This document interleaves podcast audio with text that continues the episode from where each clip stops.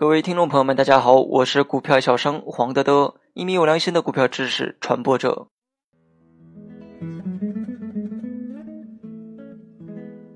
今天我们主要讲的内容是短线强势股有哪些特征。短线投资一般持股时间不长，短则一两天，长则一两周，一般希望在短期内获得收益，是不太关心个股的业绩和潜质，只关心个股会不会涨，会涨多久。所以选股方法更倾向于技术分析，尤其是盘面的分析。首先，个股走势一定要强。俗话说“强者恒强”，强弱一旦已经确立，除非有理由判断一只股会由弱转强，否则一般不要轻易介入弱势的个股。强势股并不是指当天上涨的股票，判别个股是否是强势股，有以下几个方法可以参考。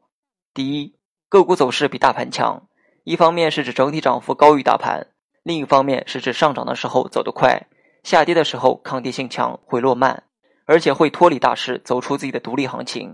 第二，从技术上分析，RSI 值在五十以上，股价在五日、十日、三十日均线之上，大盘下跌时在关键位有支撑，而且不管大盘日 K 怎么走，股价都不会创新低。在大盘分时走势创新低时，个股仍不会创新低。最后是看盘口，主动性抛单和大笔抛单很少。下跌无量，上涨有量。第三，有强主力介入，成交活跃，有经常性大手笔买单，有人为控盘的迹象，关键处有护盘和压盘迹象，成交量急放又萎缩，新闻媒体经常刊登文章推荐等等，都说明主力力量不小。第四，有潜在题材，短线投资者喜欢炒朦胧的题材，至于是否真实并不考虑，只要市场认同，能掀起一番风浪就好。但这种题材的炒作持续的时间一般很短。正所谓见光就死，所以得随时做好撤退的准备。